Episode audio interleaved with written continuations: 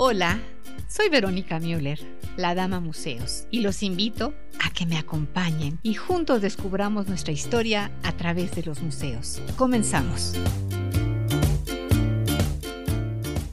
Museo familia, museo comunidad, museo amigos. Confío que sigamos juiciosos con nuestras acciones y decisiones preservando nuestra vida por el COVID-19. Gracias infinitas por ser y estar museando ando, así como ser y estar México. Soy Verónica Müller, su dama museos del programa Museando Ando, enlazando museos con personas. Y pues hoy traigo un programa muy bonito para ustedes. Es uno de mis eh, museos, no es consentido porque todos son consentidos, pero que tiene una personalidad tan grande como esta que les voy a decir. Para aquellos que todavía no conocen el Museo de Arte Popular, van a descubrir a México mediante su exquisita artesanía de todas partes de la República Mexicana. El MAP, para no decir Museo de Arte Popular, tiene muchas vertientes. Nos da contentura porque es un espacio emblemático, además histórico, porque ahí fue la estación de policía y de bomberos, oficina del CEMAR, Secretaría de Marina, y venturosamente se transformó en un preciosísimo y espectacular museo. Le damos la más cordial bienvenida a nuestro querido director del museo y gran amigo y entrañable hombre con fuerza y con garra, nuestro querido Walter Bosterville Urrutia. Gracias por aceptar la invitación. Al contrario, Verónica, muchísimas gracias por, por permitirme entrar en contacto con todos tus radioescuchas, todos tus televidentes y por otro lado, por entrar en contacto con un mundo que nos ha dado tanto este país, la cultura, y que muchas veces no le retribuimos lo que deberíamos de retribuir.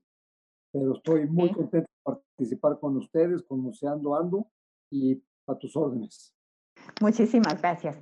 Mis amigos, nos están escuchando por internet para todo el mundo en www.radioformula.com.mx, Museando Ando por el 104.1 de FM y 1500 de AM abriendo la conversación. Gracias, Grupo Fórmula. Transmitimos en vivo por nuestras plataformas como Museando Ando Oficial por YouTube, Facebook Live y también tenemos las plataformas de Instagram, TikTok, Spotify, Twitter y arroba la dama museos. Contamos con un correo electrónico museosando.gmail.com y también recibimos mensajes por inbox en el Messenger de Facebook. Amigos, vengan, vengan y encuentren en Museando Ando información virtual de museos, talleres, de todas sus actividades. Verdaderamente ahora me gusta el reto. Hay cantidad de personas que antes ni siquiera figuraban y ahora ya tenemos el acceso hasta la Patagonia. Y pues mi agradecimiento a ZR Producciones, Sai y Jesús Alberto, a los ingenieros Marshall y Abel, a Ricardo, Miguel y Aarón. Muchos saludos a la familia de nuestro invitado, a todo el personal que labora en el MAP y sus familias, a Jesús Mendoza e hijo José Antonio, mi entrañable amigo César Camacho y a nuestra amada audiencia en Radio Fórmula y en las redes sociales. Y pues estamos a sus órdenes para atender todas las inquietudes que quieran preguntarle a nuestro gran invitado. Y regresamos con más de Museando Ando. Querido y entrañable Walter, tú sabes cuánto te aprecio, cuánto te respeto y cuánto te museoamos. Platícanos sobre tu historia y relación con el Museo de Arte Popular, desde la génesis, por favor. Pues mira, el Museo de Arte Popular, eh, el que está en el centro histórico de la Ciudad de México, comienza aproximadamente hace 20 años con la necesidad de generar un museo con una visión y con un objetivo diferente a los que ya había en la Ciudad de México. Está el famoso Museo de Culturas Populares en Coyoacán, que tiene un enorme historial y que han hecho una labor impresionante y que tiene sobre todo una visión sociológica de la cultura, por eso es culturas populares.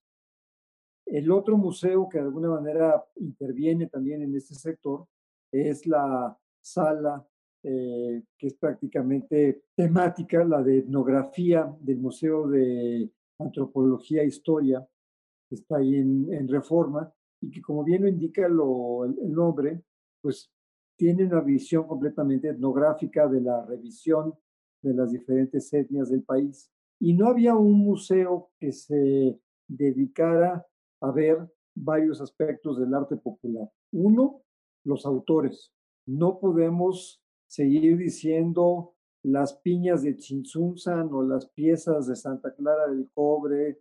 Todas esas piezas tienen un autor, tienen una comunidad y hay que empezar a respetarlos como Estado, como comunidad, como etnia y obviamente como autores.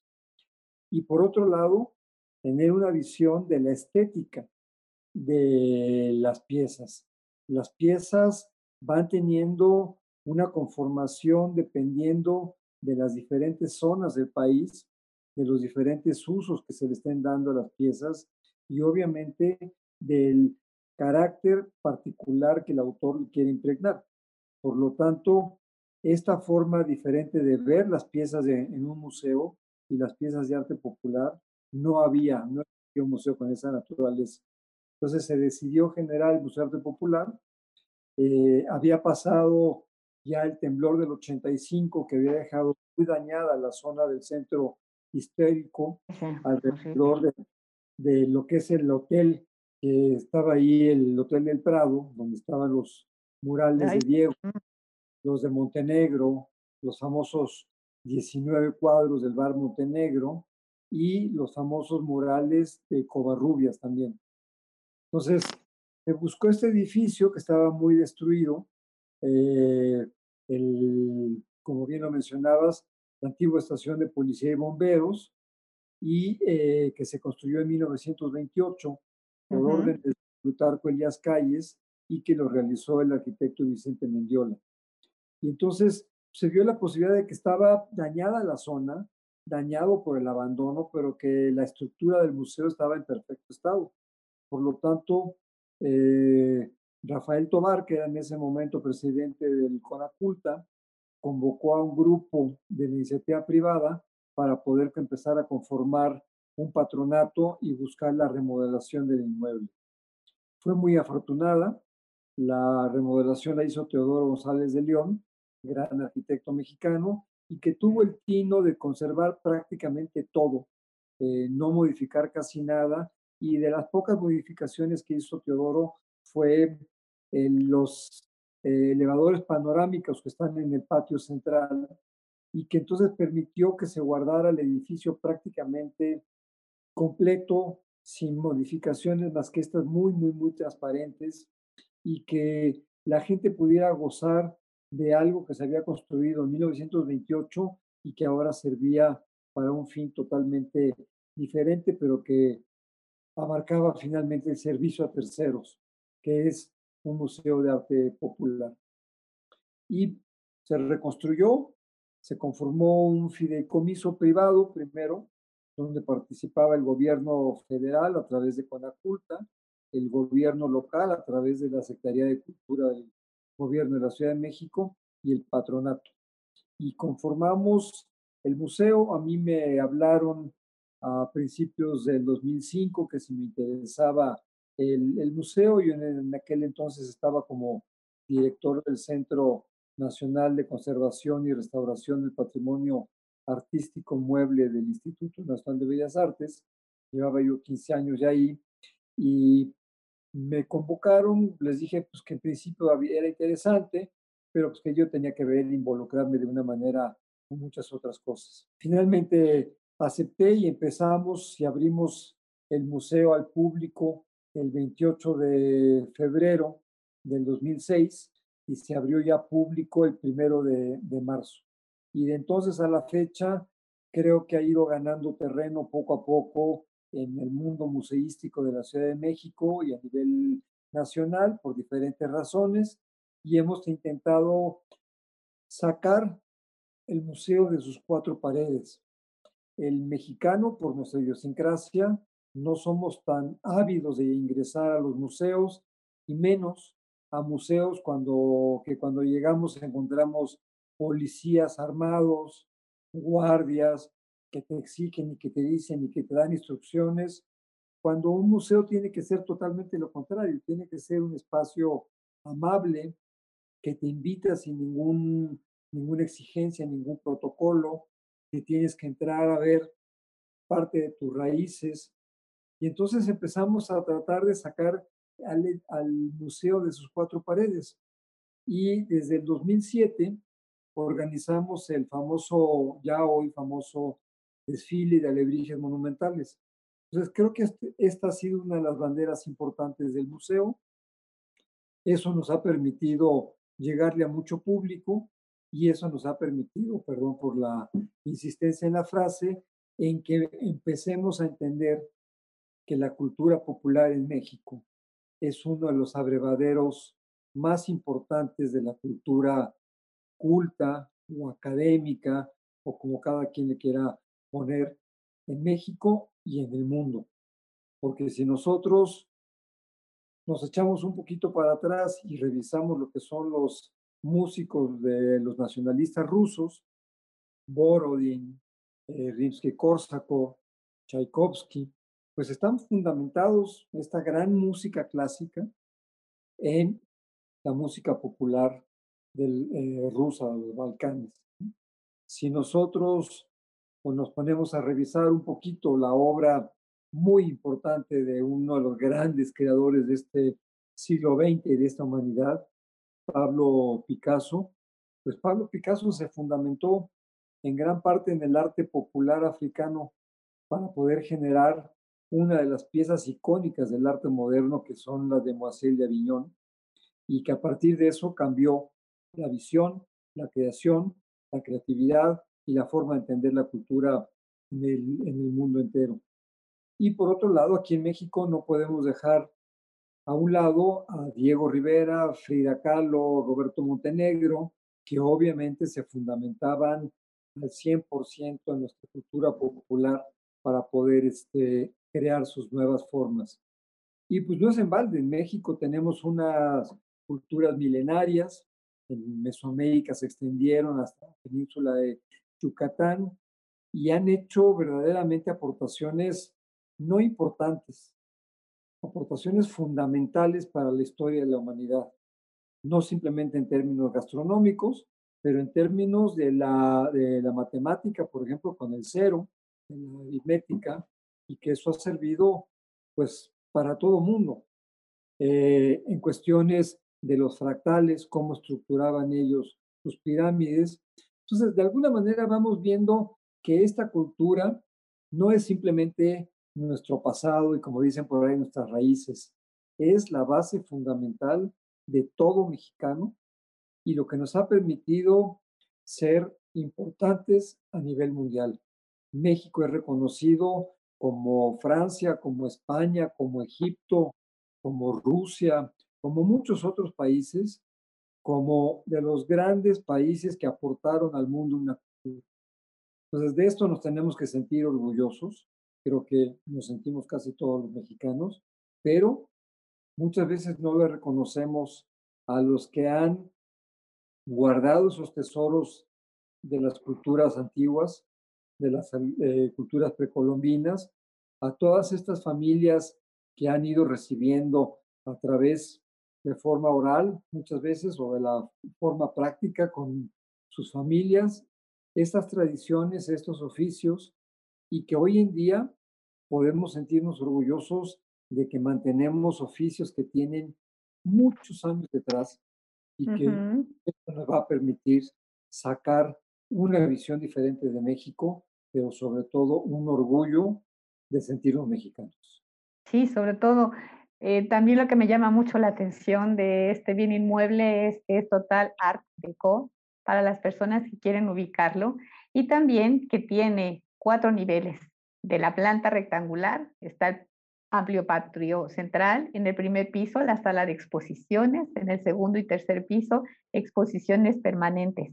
Y aquí vamos a encontrar la esencia de la vida cotidiana, lo sagrado, lo fantástico, y se complementan con videos, módulos de consulta interactiva y regresando de corte, justamente por favor nos vas a hacer un recorrido virtual y este programa vas a, estar así de tantas preguntas que te quiero hacer porque este museo, no miento ni exagero, te enamora sus colores, sus aromas, sus tradiciones que están ahí y la tienda nos va a dar tiempo también de dedicarle un buen espacio, porque quiero decirles, muchos amigos, que este programa se va a hacer en dos programas, porque como no vamos a abarcar, yo no quiero andar a las carreras, quiero que lo disfrutemos, nos deleitemos escuchando justamente a nuestro querido invitado de hoy, Walter Bosterville. Regresamos con más de Museando.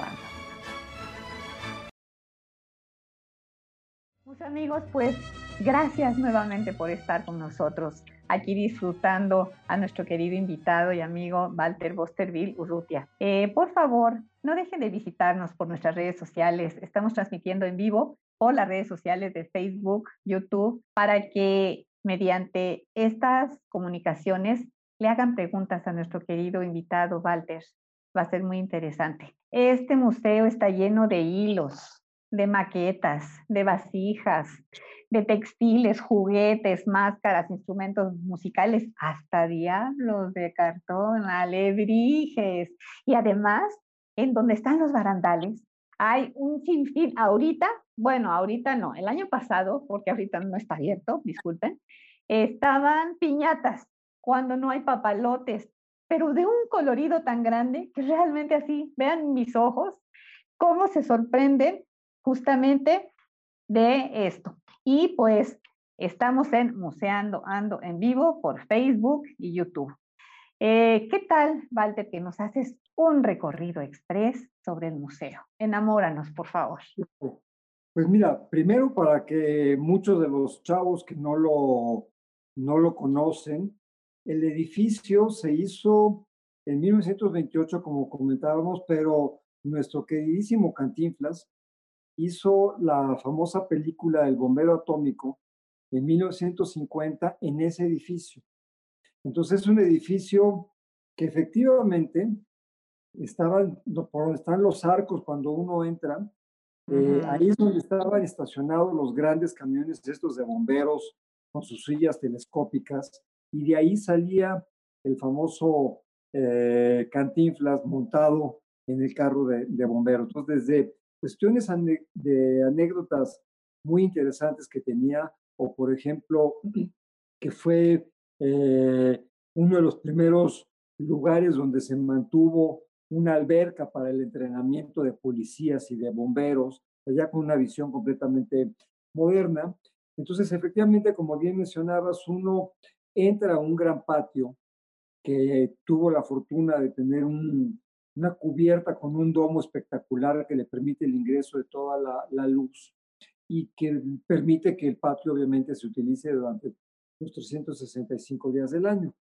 Y como de alguna manera, eh, en términos museográficos, muchas veces es más fácil conducir al público de arriba hacia abajo, pues aquí comenzó la museografía con esa intención. Entonces, uno toma los elevadores panorámicos y cuando está precisamente el concurso de piñatas o el concurso de eh, papalotes, pues es un espectáculo porque está colgado todo eso en ese gran espacio.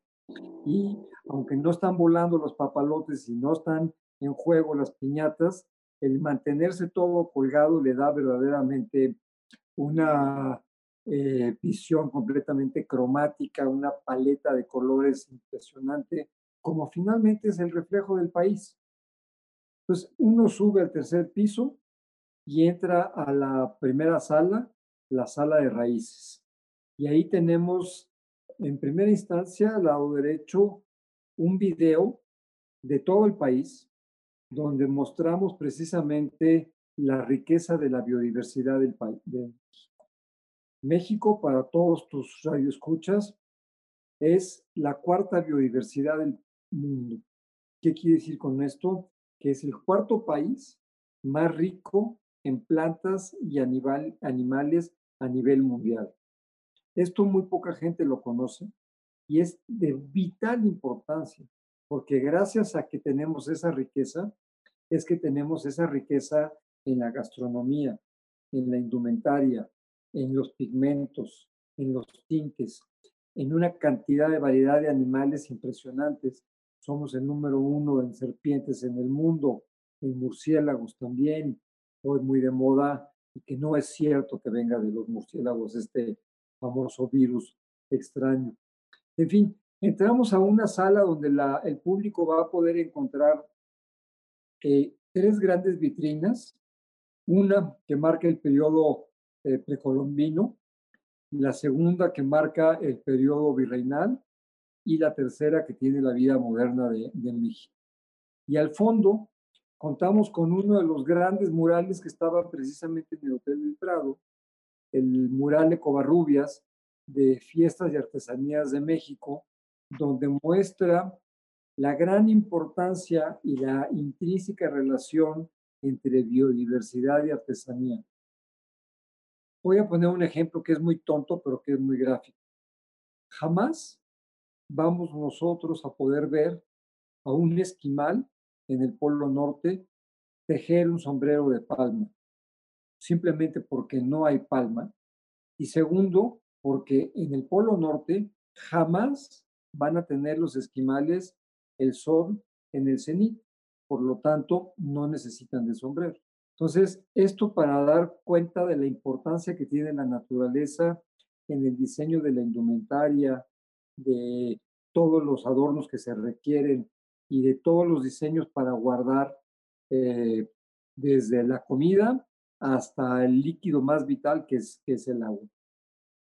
En ese mural que pintó Covarrubias en 1947, se muestran 10 diferentes climas de los 12 que tiene México y presenta precisamente muy gráfico cómo es importante que en la zona del sureste, donde está precisamente la gran selva mexicana, que por cierto queda ya muy poco, eh, es donde mayor asentamientos humanos hubo. En la zona del estado de Oaxaca, lo que era el valle que quería conquistar y quedarse con él Hernán Cortés, mm. eh, simplemente en el estado de Oaxaca hay 16 diferentes etnias. Esto nos da parte de la importancia que tenía un altiplano, una sierra, una selva tan importante como la que se tiene en, Oaxaca. Y conforme vamos subiendo hacia el norte del país, nos vamos encontrando con que se convierte esa enorme riqueza de biodiversidad en un desierto o en un semidesierto. Por lo tanto, tanto la indumentaria como las culturas, la convivencia con climas tan complicados es más difícil.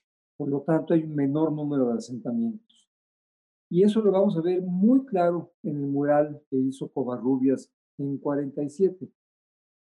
Esto nos va a dar precisamente la pauta para que cuando vayamos saliendo de esta sala número uno, vamos a ver en el lado izquierdo artesanías que corresponden a la zona norte, con materiales y con una biodiversidad de semidesierto. La otra vitrina con la zona centro, donde vamos a ver eh, bosques caducifolios y la enorme cantidad de grupos que se asentaron en la zona del, del país. Y en el sur-sureste, que es la tercera vitrina, donde vamos a ver un enorme colorido, frutas, flores, y que eso se va reflejando dentro de la artesanía, mm. dentro de la indumentaria, dentro de la gran cantidad de tintes y pigmentos que tiene México. Entonces terminaremos la eh, sala dándonos cuenta de la riqueza de la biodiversidad de México, pero también de la importancia y de la correlación entre la biodiversidad y la artesanía. Yo puedo hacer lo que tengo con el material de la zona y yo me puedo inspirar en las plantas y los animales de mi zona. Por lo tanto, eso es la primera probadita que le damos al público. Salimos y cruzamos el gran pasillo para entrar a la sala número dos, que es de lo cotidiano. Y en lo cotidiano vamos a encontrar primero la parte de cocina, donde vemos una enorme cantidad de utensilios que hoy en día existen en prácticamente la totalidad de las casas mexicanas. Es muy difícil decir que no tenemos un molcajete en cualquier casa, pero no nada más en México. Si ustedes se ponen a ver televisión, sobre programas de cocina y vemos programas de los grandes chefs a nivel internacional, todos los chefs, todos tienen un molcajete a un lado, no un portero, un molcajete. Y se dan cuenta de la importancia y la diferencia entre mortero y molcajete. Después vamos a encontrar metates, vamos a encontrar ollas, vamos a encontrar el origen de las famosas pichanchas. Las pichanchas son unas piezas que se les ponen a las tuberías en los tanques de agua, en los depósitos, para que de alguna manera puedan filtrar el agua y no se vayan impurezas, por decirlo de alguna manera. Esas pichanchas está fundamentado el diseño en unas ollas de barro que están perforadas y que se utilizan para lavar el maíz y el frijol y el garbanzo y muchas otras leguminosas y semillas que tenemos en México y que de alguna forma simplemente se rellenan con las semillas, se les echa agua, el agua se escurre por los agujeros y quedan perfectamente lavadas estas semillas. Vamos a encontrar ahí eh, muchísimas ollas de diferentes partes del país para guardar diferentes tipos de, materiales. Y después vamos a pasar ya a la zona donde encontramos vajillas, vasos, los famosos vasos de, pulque, los chivos, los tornillos, donde no nada más llevan un chivo o tienen la forma de un tornillo, sino que son medidas exactas que se tomaban. Una es un cuarto, uno es medio litro de pulque. Entonces vamos viendo no nada más el ingenio que tiene el artesano, sino también esa correlación con la ciencia. Y después vamos a encontrar en el fondo de esta sala la indumentaria cotidiana, indumentaria que hoy en día afortunadamente gran parte de nuestras etnias a nivel nacional la siguen utilizando y que voy a darles un consejo, probablemente van a decir que este viejito diciendo estupideces, pero... ¿Qué te, parece, ¿Qué te parece que al regresar del corte nos lo dices, por favor? Regresamos con más de Museando Ando. Gracias, mis amigos, por estar con nosotros. Como radionovela, mis amigos, exactamente donde nos quedamos, ahí es donde continúa Walter. Cuéntanos. Eh, te comentaba, estamos en la parte de la indumentaria, donde afortunadamente gran cantidad de las etnias en México siguen utilizando sus indumentarias tradicionales. Y comentaba que iba a dar un consejo, porque muchas veces nos burlamos de cómo vienen vestidos cuando vienen a las grandes urbes eh, esta gente. Y esta gente tiene un orgullo en vestir lo que visten, tiene un orgullo en portar con gran dignidad sus indumentarias originales. Y así como siempre decimos que no se puede regatear a ningún artesano, no podemos borrarnos de la gente que ha mantenido sus tradiciones, sus indumentarias, sus costumbres y que nos han dado precisamente este respaldo mundial gracias a su cultura. Entonces, tratemos de no burlarnos jamás de un indígena que viene a las grandes urbes con su indumentaria autóctona. Yo cuando he hecho ese tipo de reflexiones, ellos tienen el mismo derecho de burlarse de nosotros. Mira cómo se visten, Estamos entonces iguales, ¿no? ¿Por qué no lo aplican? No llegamos a ningún lugar, no se trata de eso. Pero sí tienen el mismo derecho de burlarse. No lo hacen, pero qué bueno, ¿no? Perdón la interrupción. No te preocupes.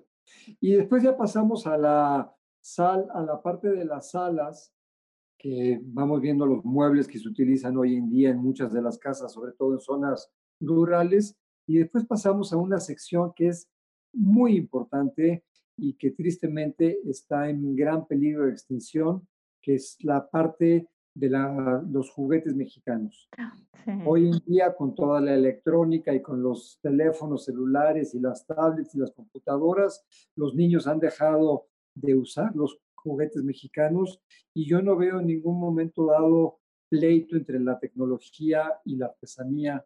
No veo en ningún momento dado poderse entretener en un juego electrónico y poderse entretener con un yoyo o con una eh, rueda de la fortuna o con infinidad de cosas que tiene o con un trompo que tienen los niños para poder este, jugar.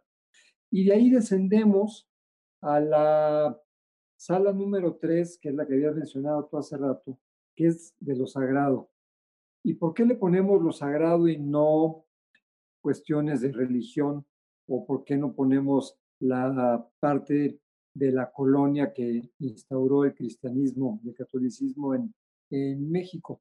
Porque precisamente lo que trata de hacernos ver es precisamente el cosmos, la cosmogonía de México, donde se van a involucrar la magia, los ritos, el mestizaje, eh, precisamente la parte religiosa del catolicismo con todo el juego de la cosmogonía mesoamericana, de las costumbres que en un momento dado se pueden considerar paganas y que finalmente lo que nos va a dar es el gran mestizaje de la cultura precolombina con la cultura española.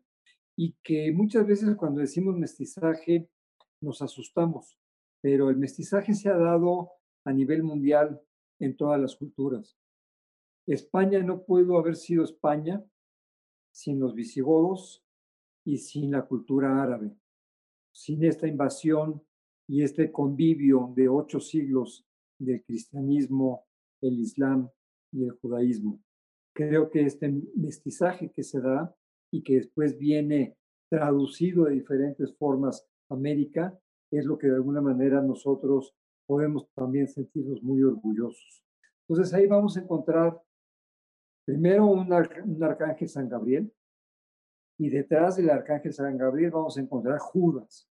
Qué más alegre que los Judas en este país, que aparte los quemamos en el sábado de, de gloria y que ahí empezamos a hacer precisamente este sincretismo entre la costumbre, los oficios, la fecha religiosa, que tiene que ver mucho con toda esta agricultura y con toda esta gran biodiversidad que tiene el país. Y vamos presentando en las tres grandes zonas de los ecosistemas de México, norte, centro y sur sureste, máscaras de diferentes partes del país y donde vamos viendo precisamente cómo tienen el origen en la agricultura muchas de estas festividades para las cuales son utilizadas las máscaras. Y al hacer este recorrido, ingresamos en una pequeña salita que es la sala del Día de Muertos. Todas las artesanías alrededor de los esqueletos, no nada más de la calavera de azúcar que nos comemos, sino de los esqueletos de pasta de almendra, de los juegos, del el arte popular, del arte contemporáneo, de cómo trata la, la muerte, y que es una sala muy interesante porque nos ha pintado a los mexicanos en el mundo entero. Este manera, forma de entender, de convivir, de comerse, de bailar con ella, de disfrutarla, de no tenerle miedo y que de alguna manera eh, la hacemos muy nuestra, esta muerte, y que decimos que somos los únicos que tratamos hacia la muerte y que tampoco es cierto. En Europa existen unas capelas dos osos, capillas de huesos, hay 17 en toda Europa, están hechas completamente de huesos. Pisos, techos, columnas, nichos, adornos, absolutamente todo está hecho de huesos. Son capillas verdaderamente espectaculares, con muros de fémures, con muros de cráneos, que parecerían un zompantli. No quiero decir si de aquí fueron para allá, de allá vinieron para acá, o cada quien encontró sus caminos a través de, de estas manifestaciones del culto a, a la muerte. Y terminando esta sala, recorremos precisamente la parte donde encontramos el catolicismo, todas estas imágenes religiosas, la gran importancia de la iconografía de la Virgen de Guadalupe en el mapa del arte popular mexicano, los diferentes oficios y técnicas que de alguna manera este, demostramos y que nos sentimos muy orgullosos de ellas en, en México.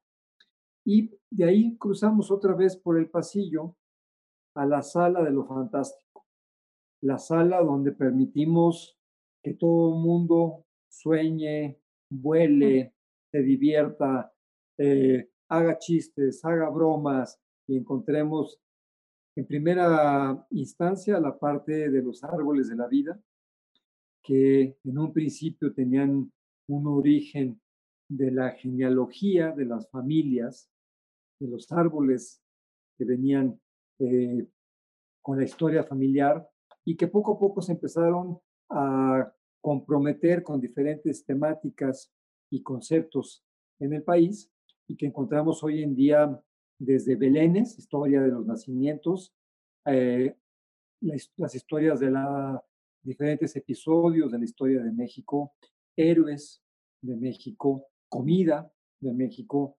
bailes, frutas, fiestas, artesanías del país. Y hay unos que son bellísimos, que son de azúcar de Matamoros, donde traen, por ejemplo, la historia del mole, cómo empezó el mole, los ingredientes del mole, quiénes, cómo lo trabajaban en la época prehispánica, cómo se trabajaba ya en la época del mestizaje y cómo se disfruta hoy en día. Y dándole la espalda a este espacio de los árboles de la vida, tenemos un gran corredor donde está la manifestación de la biodiversidad de México. Tenemos divididos horizontalmente, la, verticalmente, perdón, la zona sureste, centro y norte del país y en forma horizontal agua, tierra y aire. Esto nos da también la gran división de la cosmogonía en Mesoamérica, la gran división de la cosmogonía a nivel mundial con los elementos y cómo se va recreando las diferentes biodiversidades del país a través de estas figuras homorfas que van dándonos la pauta de la enorme riqueza biodiversa del país. Del lado derecho de ese pasillo vamos a encontrar la historia de los diablos en diferentes líneas y al fondo de esta sala encontraremos la libertad total de la fantasía eh, mexicana de la Merced, de Arrazola, Oaxaca, y hoy en día ya de gran cantidad de grupos, de zonas, de regiones del país, que es una pequeña demostración de los alebrijes de México.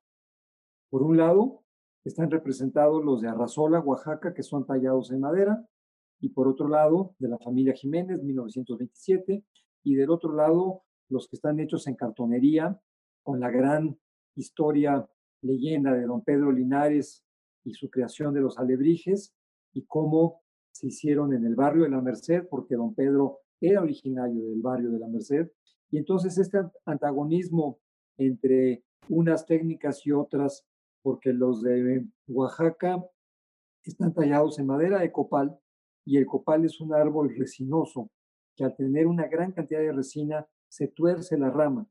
Entonces eso sugiere formas que le dieron a don Manuel Jiménez y a su familia la pauta para hacer alebrijes tallados en madera. Y acá en México, en el barrio de la Merced, en el centro histórico, tenemos la gran creatividad de don Pedro Linares, que generó a través de esta situación que pasó y vivió él, estos alebrijes fantásticos, estas figuras homorfas que de alguna manera han hecho la fantasía de este país, nos han representado, estuvimos en Francia, norte de París, en Lille, representados por alebrijes gigantes que se pusieron en la calle principal, 11 alebrijes gigantes, estuvimos representados por los alebrijes monumentales y estuvimos representados también en el Museo de Historia Natural a través de una exposición de alebrijes dentro de las vitrinas del Museo de Historia Natural de Lille. Eh, por lo tanto, vemos que los alebrijes no simplemente son el desfile, no son nada más los de Pedro Linares, no son nada más los de Manuel Jiménez, somos un alebrije todos los mexicanos. Somos formación de diferentes culturas, mestizajes, eh, prioridades, principios, colores, un poco de todo. Los mexicanos finalmente somos unos alebrijes muy extraños. Yo seguramente me van a, a relacionar con muchos muy rápidamente, pero que nos da la pauta precisamente a tener esta enorme libertad que tienen los creadores al hacer los alebrijes y que tenemos los mexicanos como creadores a nivel nacional e internacional. Y ya de ahí salimos de esta eh, sala número 4 y podemos bajar a la sala 5, que es la sala de exposiciones temporales grande que tenemos en el museo. Y del otro lado de esta sala de exposiciones temporales tenemos la sala de talleres, donde tenemos talleres de artesanos para artesanos durante lunes, martes, miércoles, jueves y viernes. Tenemos talleres de artesanos para padres e hijos que se dan los sábados y los domingos. Y tenemos talleres para todo público también eh, el miércoles en la extensión nocturna que tiene el museo.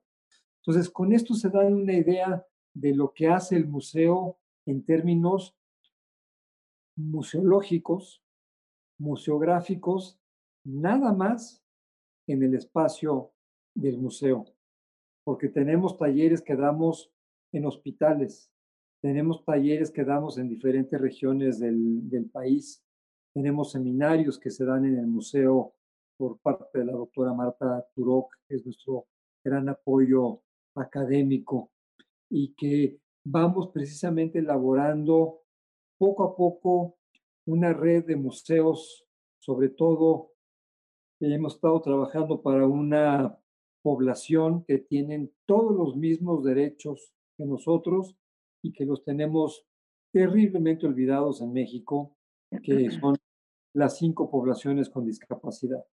Entonces, también trabajamos en este grupo.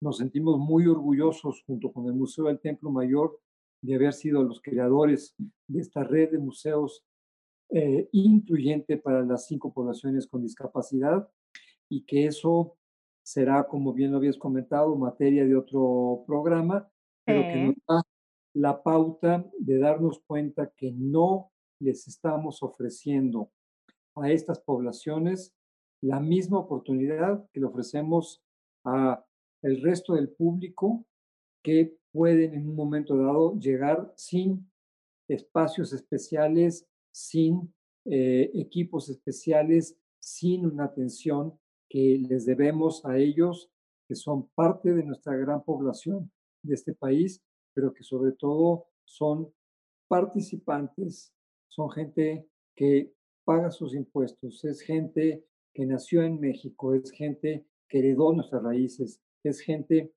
que son parte de este gran conglomerado que nos llamamos mexicanos y que no tenemos ningún derecho a excluirlos de la visita museográfica, las visitas a los museos y que tenemos que incluirlos a como de lugar. Esto que acabas de mencionar, tú eh, me platicaste que le llamas actividades extramuro actividades a personas con discapacidad y que han ido a la raza, a la Clínica 4, al siglo XXI, al Hospital de Quemados eh, del Norte y Sur de Pemex, a Félix Cuevas. Esto se los digo, museo amigos, porque si ustedes piensan que un museo es estático, algunos que todavía piensan que huelen a polvo y son aburridos, quiero reafirmar que dan el corazón y la vida por atendernos a nosotros como público y además por salir de su espacio y adaptarse a como de lugar, a como pueden sobre este, este tema. Además,